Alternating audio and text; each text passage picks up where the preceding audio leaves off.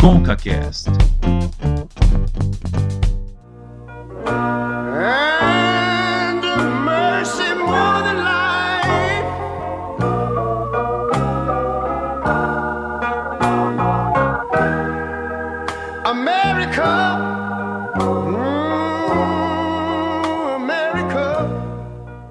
Começando com o CaCast, episódio 29, no clima de América.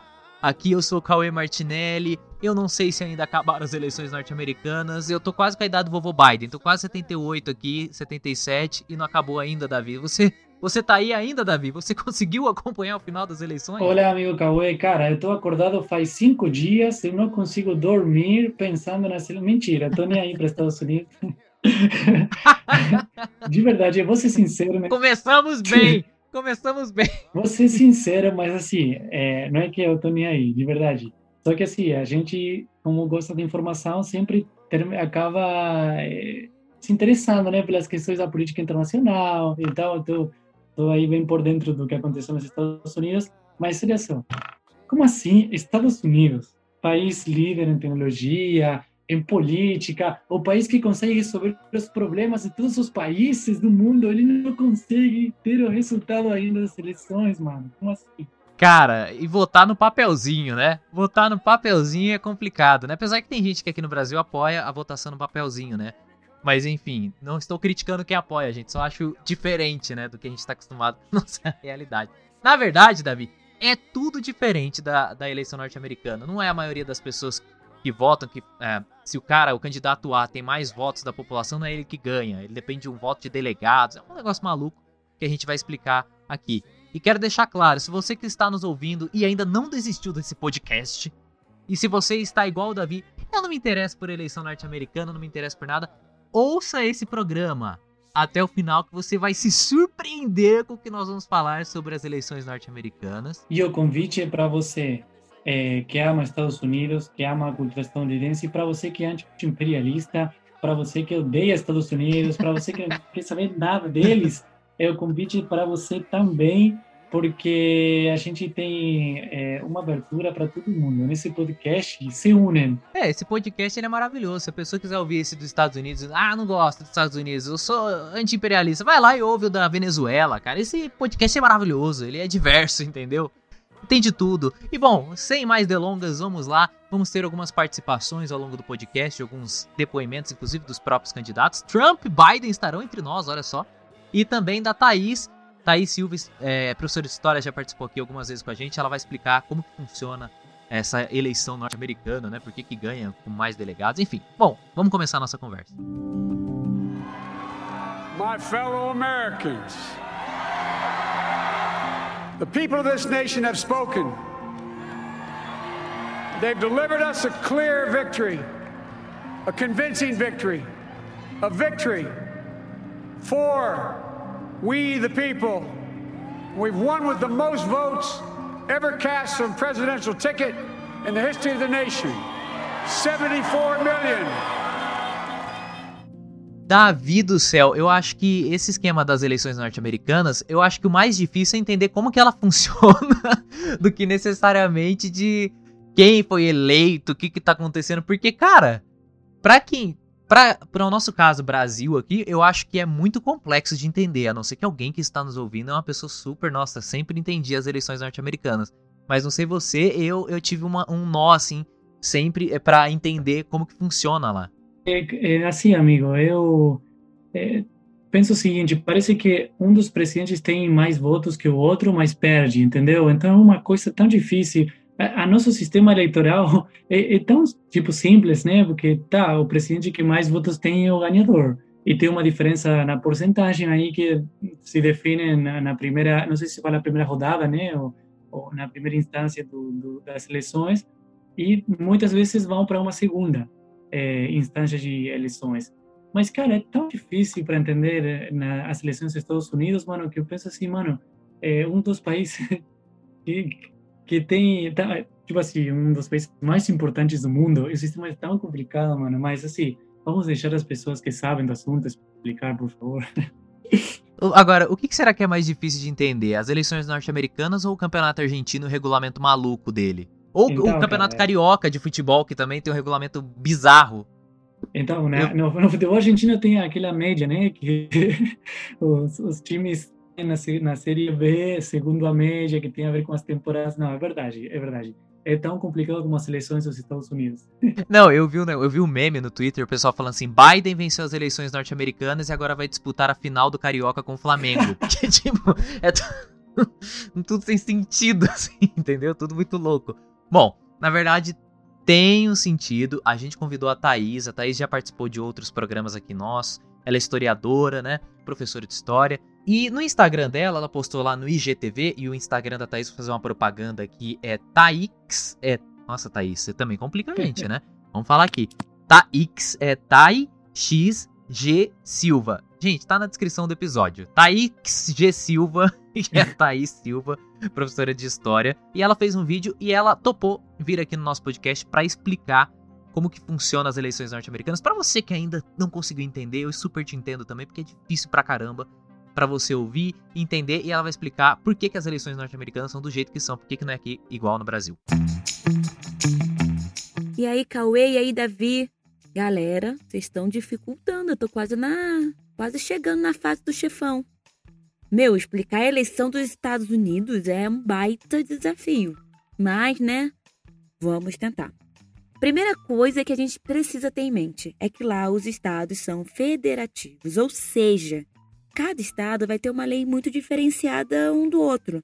Então, eles podem decidir coisas, por exemplo, pena de morte, em alguns estados são possíveis e outros não.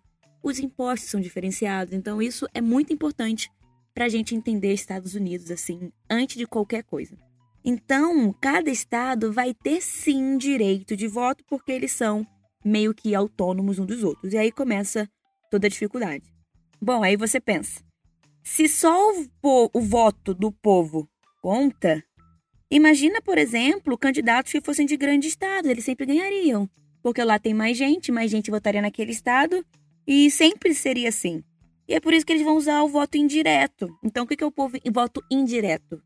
O Brasil é voto direto. A gente vai, vota e a gente decide o presidente. O voto indireto é quando eles escolhem pessoas e essas pessoas escolhem o presidente. O voto é feito de maneira indireta. Então, existe ali duas etapas. Antes da eleição mesmo, tem as eleições prévias, as eleições primárias, que vai acontecer, cara, ali no começo do ano. Março, fevereiro, já são meses que estão se já falando de, de eleições primárias. É o seguinte. Primeira pergunta que se faz. Eu vou escolher um, um partido, tá? Os dois maiores, republicanos e democratas. Existem outros, existem, mas ninguém nem sabe que existe. Então vou escolher aqui, sei lá, democratas. Quem quer ser candidato no governo democrata? E aí aparecem várias pessoas que têm alguns requisitos, elas cumprem o requisito. Beleza. E aí, tô falando assim, de março, tá bom? Começo do ano. As pessoas votam em qual candidato daquele partido eles o povo gosta mais. Então, se tinham cinco candidatos do Partido Democrata, que eu dei de exemplo, o povo vai escolher um, que é esse que vai realmente concorrer a presidente lá no futuro. Futuro assim, no final do ano, em novembro. Certo? Beleza. Então, essa é uma eleição prévia. O povo escolhe qual candidato vai tentar se eleger a presidente. Ou seja, são meio que duas eleições, né? Uma micro e uma macro. Até que chegam exatamente às eleições oficialmente. E aí, como é que vai acontecer essas eleições? A gente precisa entender alguns conceitos. O primeiro dele é colégio eleitoral. O colégio eleitoral é onde vão ficar os delegados. Vamos supor que os delegados são os VIPs na política, tá bom? Eles são os VIPs, eles que vão decidir oficialmente quem vai ser o presidente. Como é escolhido esse delegado? É do tipo, gente, olha, eu gosto de ser VIP, quero ser VIP, agora eu sou VIP. Não. Você tem, eles são, eles são pessoas que já são, assim, participam da política, etc. E cada estado vai ter um número diferente de delegados, que são os representantes do partido, né? Os delegados. Vamos supor a Califórnia. A Califórnia é um dos maiores estados, com mais, mais populoso, com mais delegados. Eles têm 55 delegados. Califórnia tem 53 distritos. Então, cada distrito dá direito a um delegado ali por estado. Ué, peraí, você acabou de falar que eles têm 55 delegados, mas só tem 53 distritos. De onde vieram os outros dois? Os outros dois vêm de cadeira no Senado. Então, além de por distrito, você também tem direito a delegados por quem dê do seu estado tá no Senado. Aí chega o dia da eleição, grande eleição dos Estados Unidos em novembro, o mundo inteiro para para ver por quê? Presidente dos Estados Unidos é um dos cargos mais poderosos do mundo, tá? E o povo sai para votar. O povo escolhe o presidente? Não, o povo escolhe o partido. O povo vai na urna votar se eles preferem os democratas ou se eles preferem os republicanos para dar o voto para a presidência. Então, vamos supor que temos o estado da Califórnia, que tem 55 delegados. O povo vai na urna e tal, e 51% vota nos democratas. Aí tem uma lei que eles chamam que é o vencedor leva tudo.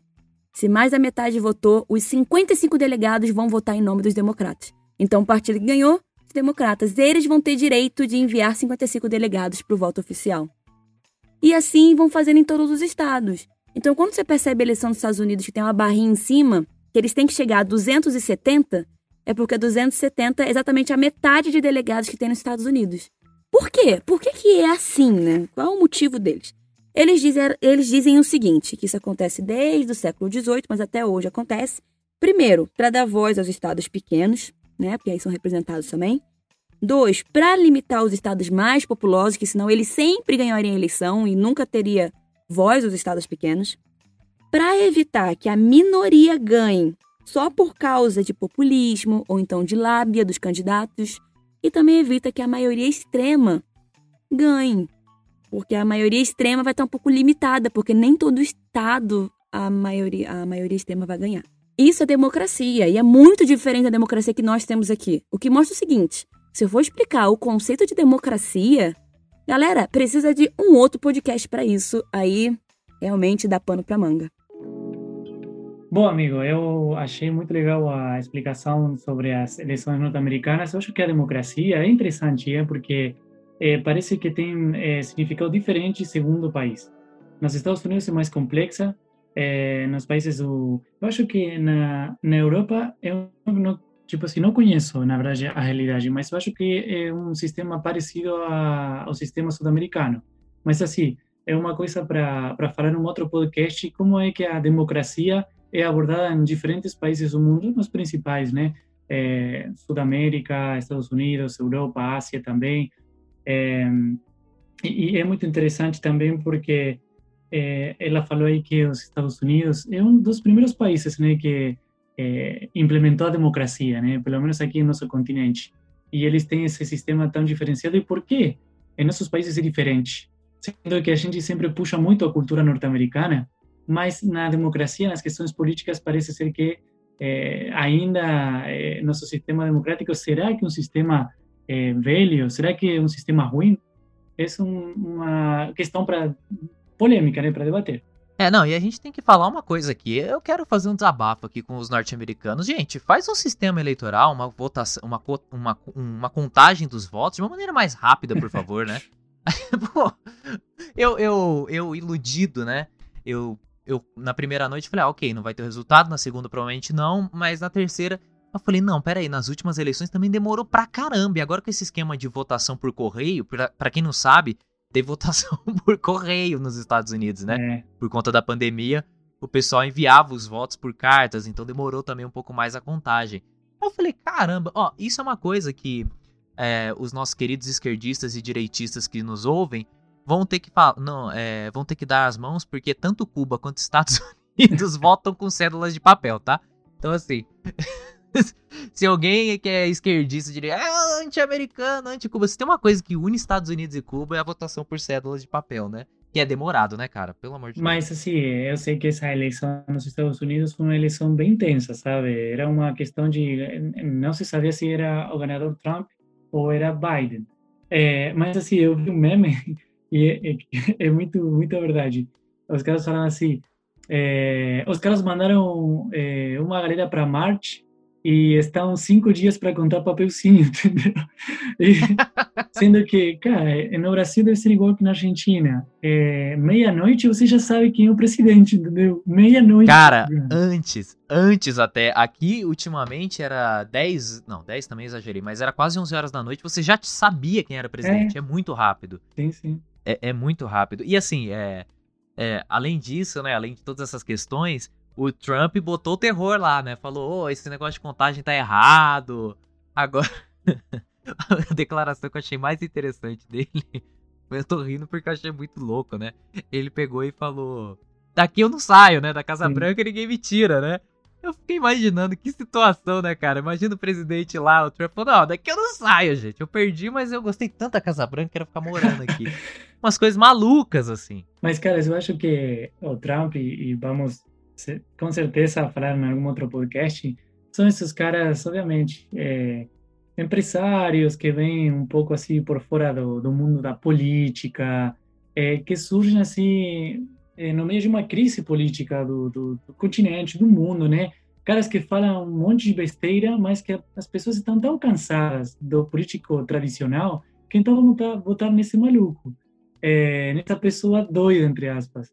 É, então ele ele sempre vai falar coisas assim que para a gente são é, não tem lógica nenhuma e ele até o último dia do governo vai ser esse, vai ser o Trump que fala besteira, aquele aquele cara que que não soube se posicionar, não teve uma posição séria é, diante da pandemia, enfim, um monte de coisas que dá para analisar numa, uma outra oportunidade, mas assim é engraçado, né? Porque Mano, eleição, democracia, aceita que perdeu. Mas assim, é, a gente tem que fazer um meia-culpa aqui que o Trump, coitado, coitado, né? Ele, ele fala essas bobeiras dele, mas outros. Aqui no Brasil mesmo, quando o PT, né, ameaçado de sair do poder e tudo mais, até no período. Quando, na última eleição, quando o Bolsonaro ganhou, o Lula falava: ah, se nós perdermos, nós não vamos aceitar. Isso em comícios, né? Nós não vamos aceitar. Então tem muito disso. E às vezes depende do discurso, né? é que o Trump ele é tão caricato, na minha opinião, assim como o Bolsonaro é, aquela coisa escrachada, assim, que fala as bobeiras que falam, né? E, e que fica marcado, né? Mas outros governos acabaram fazendo também. We're going to have strong, incredible borders. And people are going to come into our country, but they're going to come into our country legally. They're going to come in legally. We're going to build a wall. It's going to be built. E também já aconteceu, falando dessas maluquices na Argentina, eh, no, no momento que o, Ma, o Maurício Macri, o ex-presidente, ganhou, eh, ele não recebeu aquele eh, que se fala bastão em espanhol, eu não sei como, como que é em português. É, sim, não, não foi entregado pela ex-presidenta Cristina Fernandes. Foi também uma questão assim estranha da, do traspasso de, de mando. É, amigo, é, nas eleições dos Estados Unidos, tipo como dado assim é, interessante, teve 1.200 candidatos, 1.200. E eu, tipo, dei uma olhada aqui numa das informações, mas como que você escolhe? Obviamente tem candidatos mais importantes, mais famosos, com mais possibilidade, mas 1.200 pessoas se candidatando para ser presidente dos Estados Unidos, mano. Que loucura, hein? Rapaz, teve até aquele rapper, o Kanye West, eles... ele, coitado, teve quase nenhum voto, né? Muito louco isso.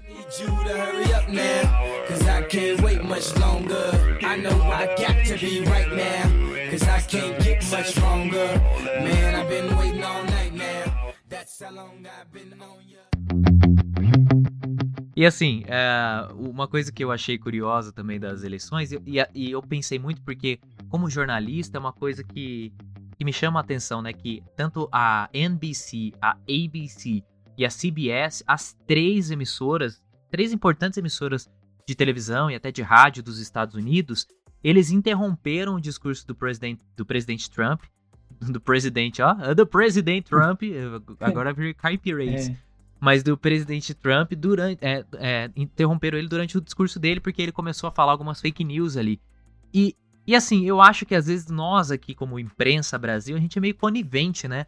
Com fake news ou com certos discursos de políticos. E aí eu não tô falando especificamente é, de direita, esquerda, porque quando a gente fala discurso de ódio, a pessoa ah, é Bolsonaro, mas não é só Bolsonaro, tá, gente? Existem outros políticos que têm um discurso de ódio.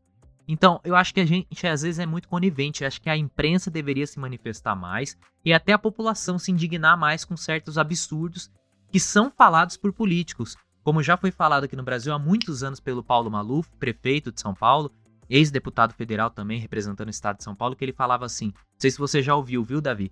Essa frase é bem famosa. Eu roubo, mas eu faço. E as pessoas aceitam isso. Ah, bom, ele rouba, mas ele faz. Eu prefiro político assim. E a gente aceita certas situações e eu achei interessante essa postura das emissoras norte-americanas, que não, obviamente não foi algo combinado, mas as três tiveram que interromper para tentar passar uma informação clara, indignadas com a informação equivocada que o presidente dos Estados Unidos estava passando, entendeu? É, eu acho que um trabalho tem que ser um trabalho muito intenso é, da, da, da mídia, dos jornalistas, tentando também é, ensinar à sociedade que ou desmentir as fake news, porque é uma coisa é, que aconteceu na pandemia, é, compartilhando um monte de vídeos de pessoas que diziam ser médicos, profissionais, é, falando que aquela pistola que mede a temperatura era uma arma que ia destruir as suas neurônios, é, e, e, um monte de coisa, né? Que a pessoa acredita. E, e são coisas que, é, direta ou indiretamente, afetam a população. E isso da fake news, se você repete, por quê? Porque falou tal, porque está nas redes sociais, porque está na internet. E, e quem tem esse, esse espírito crítico, quem tem essa, essa vontade de ir para a fonte da informação, são, infelizmente, os jornalistas, né? Então, esse é o, o trabalho que a gente tem que fazer em contra da fake news. E para agora, é muito grave quando uma pessoa pública, como um presidente, começa a fazer essas coisas, entendeu? É porque tem uma influência é, sobre as pessoas. Por quê? Porque o presidente fala, então, é verdade. E aí é muito mais grave. Tanto para um político como para, por exemplo, um jornalista, é o famoso, né? É, assim como tem jornalista sem noção que usa o microfone para falar um monte de bobeira, né? É, é faz parte. We gotta make a change.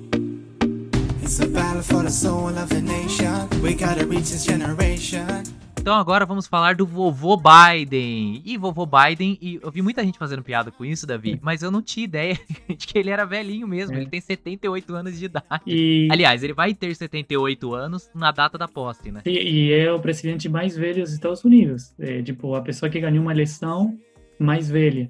E e é, é, engraçado, né? Porque é um cara que tem uma carreira política muito interessante e que ele resolveu agora, né, com 78 anos de idade, se candidatar para ser presidente do país mais importante do mundo. Pode falar isso? Pode ser isso Estados Unidos? Eu nunca me esqueço daquela capa, acho que foi da Times, que o Obama saiu, né, quando ele foi eleito em 2008 presidente, aí o homem mais poderoso do mundo. Então, sempre que tem a eleição norte-americana, tem uma influência sobre praticamente todos os países, porque os Estados Unidos tem acordos comerciais, tem, é, né, tem toda uma posição perante o mundo que acaba influenciando muito, não tem jeito. Agora, ele não foi, ó, devo dizer, você que não sabe, meu amigo ou minha amiga que nos ouve, não é a primeira vez que o Biden tenta ser presidente da República. E, e olha que interessante, o Davi, não sei se você viu isso, ele foi, ele foi candidato à presidência em 1987, só que ele desistiu Eis o motivo. Por favor, rufem os tambores. No próximo bloco você vai ouvir. tipo, é o João Kleber, é. né? Para, para tudo.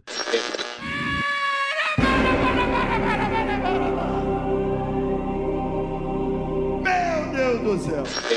É, ele desistiu porque começou a, uh, ele começou a sofrer com algumas uh, alegações de que ele teria cometido plágio. Tanto num debate que ele participou, que ele teria citado algumas frases lá, e ele não tinha dado devido crédito, mas que era de um, de um líder de um partido na, na Inglaterra.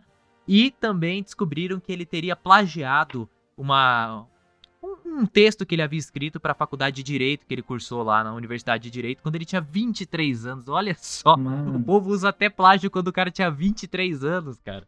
E, e o cara ficou tão envergonhado que decidiu. Desistiu. Desistiu. É.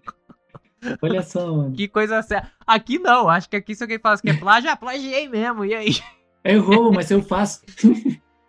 É, eu, eu faço plágio, mas eu faço. Pelo menos eu escrevo alguma coisa. Tem gente que não plagia, não faz nada. E, E ele fez isso. Em 2008 ele tentou também a candidatura, só que aí ele não conseguiu nem passar por aquela. Porque primeiro tem uma eleição no partido, É, né? Os interna. democratas Hum. votam. É interna, vamos dizer assim, pra definir quem vai ser o candidato de cada partido, republicano, democrata, é, dos democratas. E aí em 2008 ele tentou, acabou é, perdendo, né? O Obama saiu como candidato pelos democratas e ele acabou sendo o vice-presidente escolhido pelo Obama. Então ele, ele já foi vice-presidente do Brasil. Do Brasil, É, dos dos Estados Unidos. e um dado assim também interessante que ele é o primeiro presidente em ganhar um presidente titular, titular aí do, dos Estados Unidos. É, e além da questão política, é interessante porque ele é um cara que sofreu muito na vida, né? Ele perdeu já uma dois filhos, se não me engano, mas ele perdeu a primeira esposa em um acidente junto com a filha. E depois ele perdeu um filho por causa de uma doença. Então, é, é uma, uma vida, além da questão política, muito interessante, uma história também, posso falar de é, superação também, porque imagina, tipo, uma grande perda né, na vida e o cara ainda aí eh, continuando na vida política, na carreira política e se candidatando e ganhando uma eleição para Estados Unidos, é que eh, acho que não é um, um mérito menor, né? Eh, e, e é uma vida muito interessante, eh, a vida do Biden. É, ele cursou, só pra né, contextualizar, ele cursou direito, ele foi advogado, foi defensor público, aí ele decidiu seguir uma carreira política, ele acabou inclinando para o Senado, e aos 29 anos ele se tornou o segundo mais jovem a ser eleito para o Senado até então, né, até aque- aquela época dele lá, quando ele tinha 29 anos. Só que assim, é, o que eu achei interessante é que, a gente vai até discutir mais isso, mas o Biden, ele vem num contexto onde as pessoas ah, apoiavam, as minorias, vamos dizer assim, elas apoiavam muito a candidatura dele, né? A, a que ele ganhasse. A gente até falou sobre a questão da NBA, né? Naquele episódio 19, se eu não me engano. Não lembro, tá, gente? NBA e o racismo, procura aí, é um episódio muito legal. Com a participação do Thales, jornalista da- do Grupo Globo. Tem um podcast Ubuntu ali também, no Grupo Globo. E aí a gente falou muito sobre essa questão dos atletas, né, da NBA estarem muito voltados para apoiar o Biden e tudo mais. Só que eu vi, é, eu não sabia disso, tá? Que o Biden, ele tem umas declarações meio polêmicas no que se refere às pessoas afrodescendentes, por assim dizer. Até separei uma frase aqui, um dia antes dele anunciar a candidatura dele, na época, em 2008, né, para concorrer com Obama lá no Partido Democratas, ah, ele deu uma entrevista pro repórter do, para um repórter do The New York Observer, ah, em que um dos seus oponentes, né, do Obama, e ele falou, ele é o primeiro afro-americano ah, do mainstream articulado, brilhante, limpo e de uma cara bonita. Olha que frase é que contém tanto preconceito, É. né? Como quem diz os outros negros, né? Normalmente os outros negros. É, e, e ele também tem uma outra, só Davi, só pra eu complementar aqui. Sim, Ele tem uma declaração que ele deu em 1975, que eu achei bizarra também, mas aí também pode ser fruto da época, né? Ele, ele tinha muito essa questão de defender a igualdade entre brancos e negros, ele sempre teve isso. Só que ele tinha visão, e eu vou abrir uma aspas aqui para o que ele falou. Ele diz assim: Não acredito que para equilibrar o placar devemos agora dar ao negro uma vantagem ou retardar o branco na corrida. Então, assim, ele quem diz: a gente não precisa tirar o branco do lugar que ele tá, e a gente não precisa dar, tipo, é, cotas pro negro ou dar vantagens teoricamente pra ele, a gente tem que deixar eles no mesmo lugar, entendeu? Como quem diz assim, a gente não tem que pagar uma dívida com o negro. Então ele tem frases controversas, ou já teve, né? A talvez a, a maneira dele pensar hoje seja totalmente diferente, né?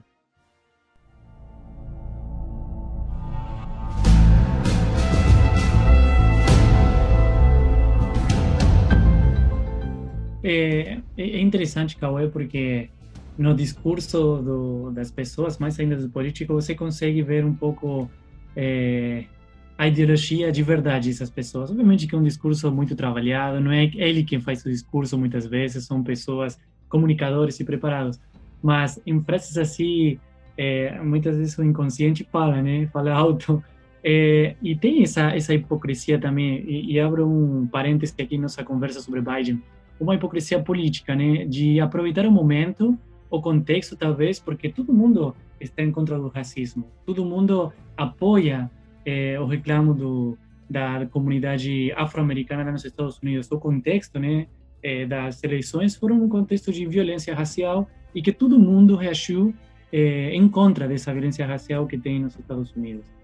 E muitas vezes políticos que na essência são racistas e tem que reconhecer mas eles têm um discurso só para tipo conquistar aquele povo. E mas isso não quer dizer que eles tenham políticas que sejam favoráveis para essas minorias. Acontece com a luta dos negros nos Estados Unidos e acontece com a luta feminista também aqui no Sudamérica.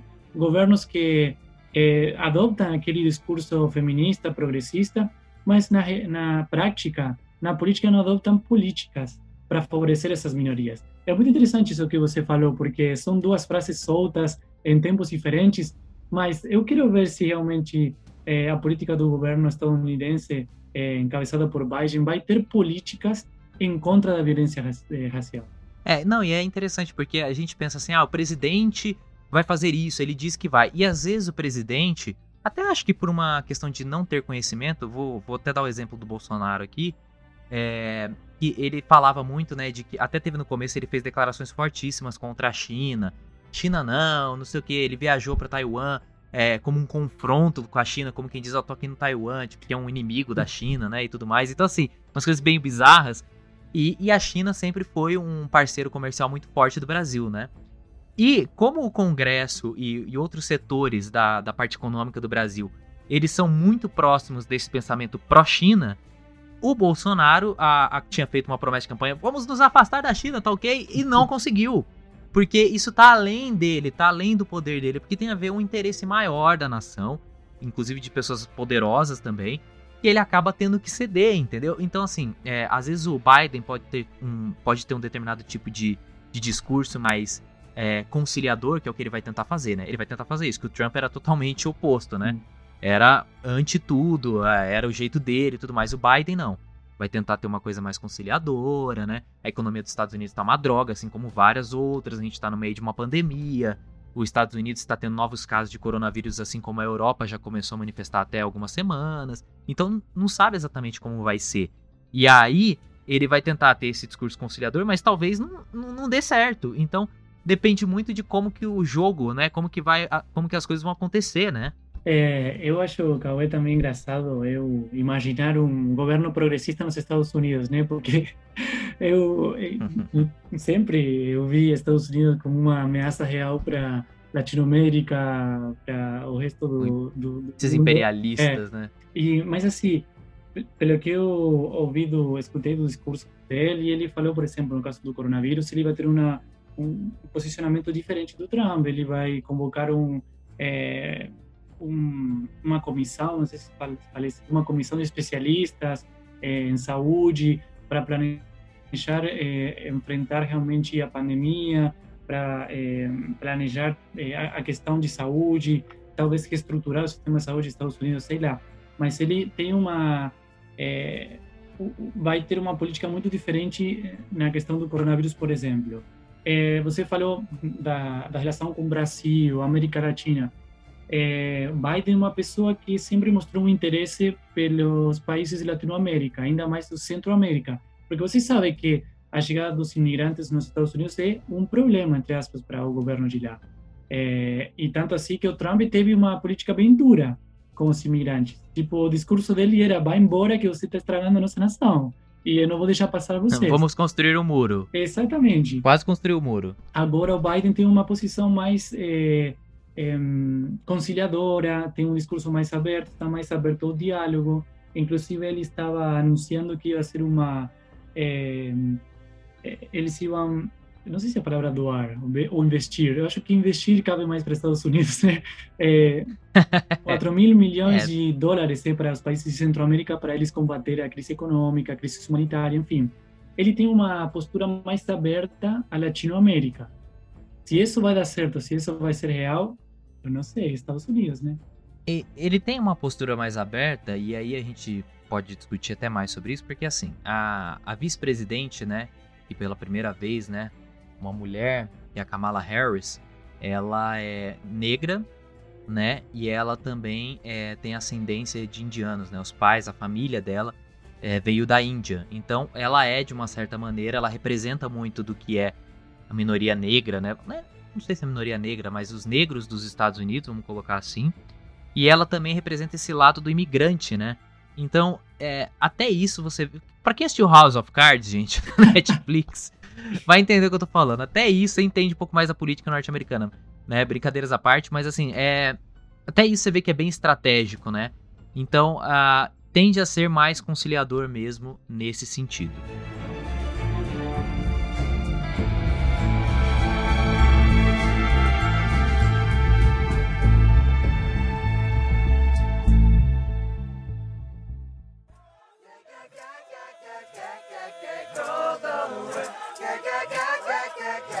É,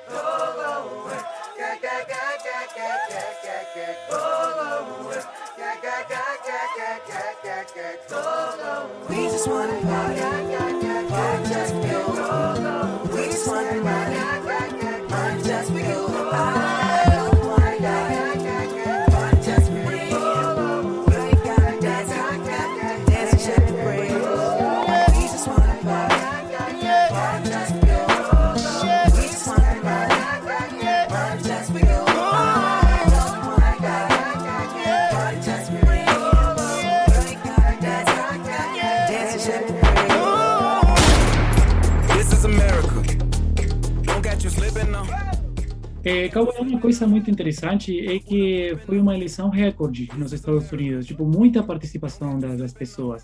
E a gente se pergunta por que aconteceu isso agora e não em uma outra eleição. Será o contexto do coronavírus que levou as pessoas a participarem mais das eleições? É, a, o contexto de é, manifestações em relação à violência racial? É, o descontento com Trump, tipo, não, queremos tirar esse cara do poder o que, que foi? O que você acha? Sabe o que é interessante a gente pensar? Que lá nos Estados Unidos o voto é facultativo, ou seja, as pessoas escolhem se vão votar ou não. Aqui é obrigatório, né? Tava até discutindo com, com um amigo meu esses dias que a questão do voto facultativo, o que, que ele tem de positivo nesse, nesse caso dos Estados Unidos, né? Muitas pessoas. Eh, bateu o recorde, ou seja, então você. O que, que o Biden fez, né? Ele não só teve uma campanha para as pessoas votarem nele, mas ele incentivou que as pessoas fossem às urnas votar. Ou seja, você tem que incentivar que as pessoas cheguem até a, a urna, né? É o modo de falar, né? Que as pessoas escrevam ali na cédula de papel, o, o, vão até a votação e escrevam o nome daquele candidato. Então, aqui no Brasil, para você mudar o panorama de uma eleição é muito complicado, porque todo mundo vota. Então você precisa convencer todo mundo que vai votar, ou uma parcela que antes não tinha votado em você, a votar. Você tem que fazer essa mudança. Por isso que muitos políticos investem e, em políticas sociais, né, nessa questão do populismo, para tentar atingir o norte, o nordeste são países que são mais assistenciados pelo governo, né? E fazer com que a popularidade suba nesses, lugar, nesses lugares. Foi aí que o PT até hoje, né, conseguiu se manter bem forte, né? Em São Paulo já nem tanto que é onde uma elite acaba dominando mais. Então é mais complicado. Agora, quando você tem o voto facultativo, nos Estados Unidos o que aconteceu foi muito isso. A gente falou dos jogadores de basquete, mas outros atletas é, usavam né, na camiseta, se manifestavam nas redes sociais, vote, ou como quem diz, vai, vai votar, cara vota, entendeu?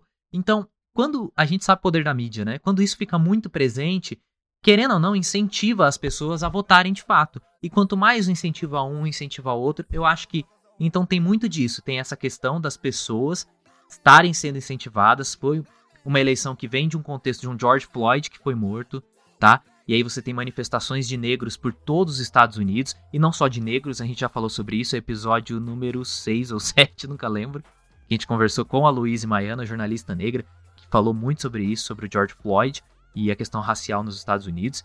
Então, isso também foi uma coisa preponderante. Então, muitos dos negros, muitos dos brancos, inclusive, que foram para essas, para essas passeatas, para essas manifestações, foram votar e incentivaram que outros votassem, entendeu? Então, tem muito disso também, além da pandemia, que ajudou a pessoa a poder votar de cá. Brother, se eu estivesse na minha cama aqui, votar, eu ia lá na caixinha do meu condomínio, da minha casa, colocava, ou pô, passava o carteiro, toma minha, minha votação, poxa vida, seria ótimo. E, Cauê, tem também uma, uma questão é, que tem a ver com o descontento social em relação à política tradicional, né? É, é, é por isso que eu acho que, que foi o Biden que conquistou aquele é, povo que não, não queria é, votar que não tinha interesse de participar das eleições, foi um trabalho em dobro, né? Porque ele tinha que, além de convencer as pessoas a votarem nele, ele tinha que convencer a uma população, uma porcentagem importante da população a votar. Por quê? O Trump ele já tinha os votos dele, porque ele estava governando, né? Agora, o Biden, o mérito é, é muito importante, né? Porque ele tinha que convencer as pessoas, como eu falei, votar nele e convencer as pessoas a votar. E o clima de descontento social com a política é muito grande, é muito forte ainda. É, eu acho que isso foi uma das grandes causas da, da volta dos governos de direita, por exemplo, em alguns países de Latinoamérica. Uh, o pessoal se cansou, mano, de, de, desse político que promete e não cumpre, desse político que é corrupto. Então, vou votar em um cara que nunca foi da política. Então, vem um, uma onda assim de eh, governos de eh, direita, de caras que nunca apareceram na política e que se interessaram agora por questões de interesses pessoais. Mas, e foi o que aconteceu há alguns anos, né? Sim. Quando a esquerda eh, tomou conta da América do Sul, né? Falando propriamente, agora a direita, né? Tem mais líderes, né? Por exemplo, Trump, eh, eu não quero fazer uma análise superficial, mas eu vou acabar fazendo. Mas também é também produto daquele descontento social eh, da população dos Estados Unidos. Tem muitos matizes, tem muitas coisas que a gente pode analisar, mas não é o tema de hoje. Enfim, eh, mas agora eu acho que parece que além daquele descontento social, eh, as pessoas dos Estados Unidos e também pode ser alguns países de Latinoamérica que tiveram também eleições começaram a pensar que, cara, eh, não adianta nada não votar. Se eu quero mudar as coisas, eu tenho que participar. Se eu quero que esse discurso de ódio contra, por exemplo, a comunidade negra ou afro-americana nos Estados Unidos mude, então tenho que tirar a pessoa que está tendo um discurso de ódio. Então, acho que vai ser muito interessante o que vai acontecer daqui para frente, né? Eh, a gente vai falar daqui a pouco a, as consequências ou, ou a questão política de Sudamérica em relação às eleições dos Estados Unidos, mas vai ser muito importante o que vai acontecer, por exemplo, com o Brasil nas próximas eleições. Será que o Biden marca uma volta do progressismo, entre aspas, para esse esse lado do mundo, né, a, a América? O, o que vai acontecer? É, é muito interessante porque em alguns países de Latinoamérica parece que sim, que o progressismo voltou, entre aspas. Mas faltava aquele aquele sinal né, nos Estados Unidos e parece que o Biden é o cara que representa ao progressismo e a volta do progressismo. Mas assim, é Estados Unidos. Temos que esperar o cara é, é, assumir o poder, né? Bom, Davi, já que você falou o que vai acontecer com Brasil e Estados Unidos, gente, também depois do intervalo a gente volta com mais informações de como vai ser essa relação Brasil e Estados Unidos. Não perca, até daqui a pouco.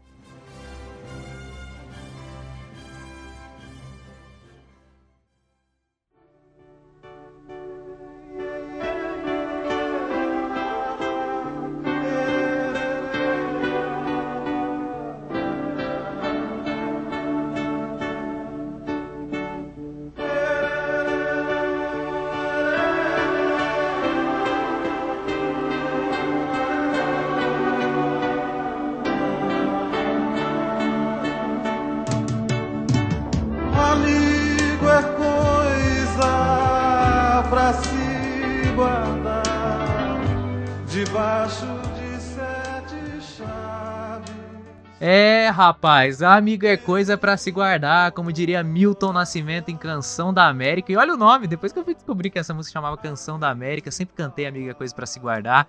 Nesse momento, eu- fico imaginando o Bolsonaro, sabe aquele meme do Wolverine que ele tá triste com um quadro na mão e aí tem uma foto ali? Então é tipo ele com a fotinha do Trump, assim, sabe? Triste. É, Davi, pelo visto essa amizade como presidente acabou, né, cara? Cara, eu, como eu falei para você anteriormente, tipo, eh, qual é o grado de amizade que o Bolsonaro tinha com o Trump, né? Trump nunca veio para o Brasil. Eh, o apoio não era um 100%, né? Porque em algum momento mesmo Trump se manifestou em contra do Bolsonaro. Eh, eu penso, cara, como que era essa essa relação Estados Unidos-Brasil? E, e interessante Você tá achando que era aquele esquema, Davi, do eu tô namorando com a menina, mas ela não sabe que eu tô namorando É, com ela? É tipo isso? Cara, eu, eu tô achando isso, mas me explica aí, você que é jornalista brasileiro, porque assim, eu acho que a esperança do Bolsonaro era o Trump se manter no poder, e aí tinha um sócio importante, obviamente, Estados Unidos, sócio mais que importante. É, o contexto sul-americano não estava sendo muito favorável, favorável para Bolsonaro, com alguns presidentes e progressistas, entre aspas, e agora o Trump perdeu, agora o Trump não vai estar no poder, assumiu um cara mais progressista, que parece que vai conversar mais com a esquerda e com a direita. e agora, o que vai ser do futuro do Bolsonaro? É, o Joe Biden, ele não é total esquerda, Não, né? não, Ele é centro-esquerda. A Kamala Harris, que é a vice dele, é, é de centro ali. Então, assim, ele é aquele cara vai dar uma negociada. É o famoso PMDB do É, Brasil, não dá pra, dos Estados não Unidos. dá pra é, sonhar, eu tô falando assim povo, desculpa aí atrapalhar, para o povo talvez esquerdista, comunista, sei lá, não dá para sonhar com Biden, né? Porque os demócratas não têm um histórico muito bom em relação à política internacional, guerras e tal. É, é, não adianta. Apesar que, assim, o Biden, igual você falou de política externa, assim, política internacional, ele era meio que o cara do governo Obama que fazia essa parte política internacional. Ele foi um cara conciliador com a Ucrânia, que tava passando por Sim. um processo democrático meio complicado, é, com a própria China, né, aquela coisa toda. Agora, falando especificamente do, do Bolsonaro e do Trump, existiu sim uma relação próxima, que há muito tempo a gente não via entre um presidente brasileiro e um presida- presidente norte-americano. Isso realmente aconteceu. Até muitas pessoas brincam, né, que o Bolsonaro tinha um tapete vermelho para ir até a Casa Branca. Acho exagero, mas assim, é, é, a gente vê muita idolatria quase, né, na maneira de falar. Não tô falando que de fato o Bolsonaro idolatrava o Trump, mas ele tinha um discurso muito mais de ser amigo do Trump do que o Trump ser um grande amigo do Bolsonaro. Mas essa relação bilateral entre os dois acabou existindo. O que foi bom por um período, até tinha uma expectativa de alguns acordos comerciais que eles fizeram, que é uma coisa rara de você se, você ver um encontro entre líderes de outros países, de- desses, dessas relações comerciais elas serem aprovadas, elas a, começarem agora no meio do ano que vem, aquela coisa toda. Mas como o Trump perdeu, essas relações devem ser quebradas. O que, o que eu penso é o seguinte: o, o que eu acho que vai dar ruim, e eu vou explicar porque que eu acho que vai dar ruim entre Brasil e Estados Unidos, é que é o seguinte: o Brasil tem uma relação com a China, que não é das melhores por causa que o Bolsonaro falou, mas ela existe ainda. E tem uma relação forte com os Estados Unidos. Então, o Brasil vai ter que achar um meio termo para ficar entre China e Estados Unidos sem dar treta. Tem essa questão. E o Biden, cara, o Biden tem um discurso muito forte na questão ecológica. Muito forte. E tanto é que ele sugeriu um fundo internacional para doar 20 bilhões de dólares para a prevenção da Amazônia. E que se o desmatamento no Brasil não parasse, que o, o Brasil poderia sofrer retaliações econômicas. E aí o Bolsonaro, eu tava até um pouco antes de da gente começar a gravar, eu vi uma frase do Bolsonaro que mostra um pouco de como que essa relação não vai ser muito saudável. Assistimos há pouco aí um grande candidato à chefia de Estado dizer que se eu não apagar o fogo da Amazônia, levanta barreiras comerciais contra o Brasil. E como é que nós podemos fazer frente a tudo isso? Apenas a diplo- diplomacia não dá. E quando acaba a saliva, tem que ter pólvora. Senão não funciona. Cara, você jogar um discurso já quase que armamentista, falando de pólvora contra os Estados Unidos, é um tiro no pé, entendeu? Então por isso que eu acho que essa relação não vai ser muito saudável, a não ser que entre aquilo que eu falei, que ele perceba que o, e, e aí a, os interesses da nação estejam acima, né, de uma parcela ali da, da, da galera que tá na liderança, né, de congressistas ou da parte econômica do Brasil, até da parte diplomática, e aí depois esse discurso vai mudando e acaba que a relação Estados Unidos e Brasil deu uma estabilizada. Mas olha que declaração forte, né? Tanto do Biden de querer colocar retaliações econômicas pro Brasil, que eu não concordo com esse tipo de discurso, quanto do Bolsonaro, né? Agora, Cauê, é engraçado porque Estados Unidos parece que ele sempre... Sabe aquela pessoa que opina de tudo? e que... que- É o Felipe Neto, é o Felipe Neto dos países. Então, é, é, eu vi isso na Argentina. Tipo, aconteceu uma coisa na Argentina e já é, a imprensa e representantes da política procurando a opinião dos Estados Unidos. Tipo, como que se Estados Unidos fosse o, o presidente dos países do mundo, entendeu? É, isso é uma coisa que sempre aconteceu. Tipo, é, tá, vamos é, a fazer um esforço para é, cuidar ou preservar o meio ambiente e tal. Mas, cara, essas opiniões assim, tipo, que são ameaça para os governos, cara, respeita, velho. Você pode é, ajudar de outra maneira. Essa declaração do Biden eu acho muito é, é, que provoca, né? Conhecendo a postura do Bolsonaro e Bolsonaro que também ia responder, não ia responder, tá bom, eu aceito a sua declaração, não. Ele ia responder do jeito que o Bolsonaro é. Agora, Brasil, está preparado para uma guerra contra Estados Unidos? Me fala aí, porque se não está preparado, eu vou embora. Vou embora amanhã. Cara, eu já tô imaginando uma galera fugindo pra Argentina, tá ligado? Eu vou receber, eu vou receber vocês como vocês me receberam a mim aqui. Obrigado. É, mas, mas, a postura tipo, é, do Bolsonaro também é uma postura que é contrária aos outros governos da América Latina, principalmente Chile, Argentina, Uruguai, Paraguai, que é, reconheceram a vitória do Biden e, por exemplo, os presidentes desses países já é, tinham postado nas contas pessoais de Twitter, por exemplo, é, um reconhecimento a essa vitória, parabenizando o presidente. Então, tem uma, um contexto dos países da Latinoamérica que aceitaram a, a vitória do Biden e que parece ser que vão ter uma atitude de diálogo com esse novo presidente dos Estados Unidos a partir do mês de janeiro, que é o momento que ele vai assumir como presidente. É, pois é, vamos ver como que vai ser isso, né, cara? Eu só sei que se rolar uma guerra Brasil e Estados Unidos, cara, que seja no futebol, viu? Porque é o único jeito da gente ganhar, cara. Agora tem que ver o que, que vai rolar com o Biden, que ele é grupo de risco, o né? O cara vai se aposentar, né? Tipo, ganhou, se aposentar no é.